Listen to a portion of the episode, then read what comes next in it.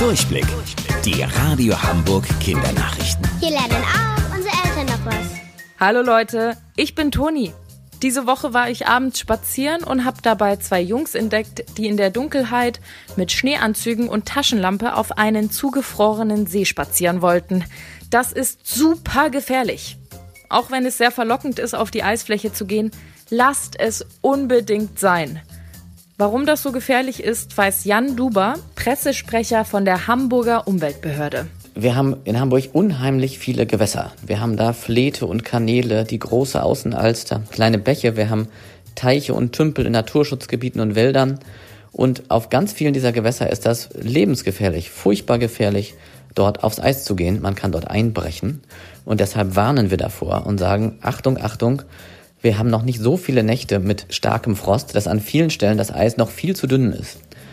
Gestern zum Beispiel hat mich die Feuerwehr angerufen und mir erzählt, wie gefährlich das ist und hat erzählt, dass dort an der Alster ein Dackel eingebrochen ist. Ein Dackel, der ist ja nun nicht sehr schwer und ein kleiner Hund und der ist eingebrochen und dabei auch gestorben.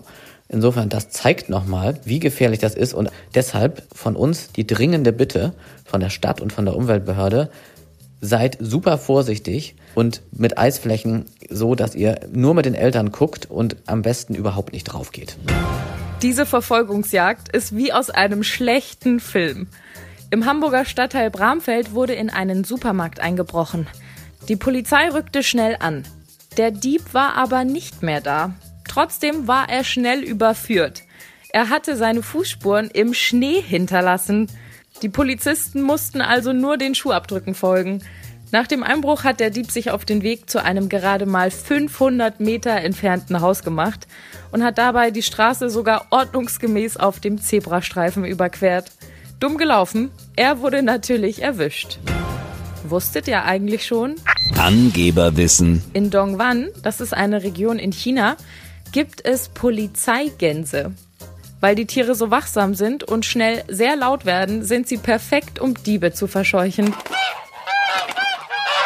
Bis morgen um 13.30 Uhr. Eure Toni.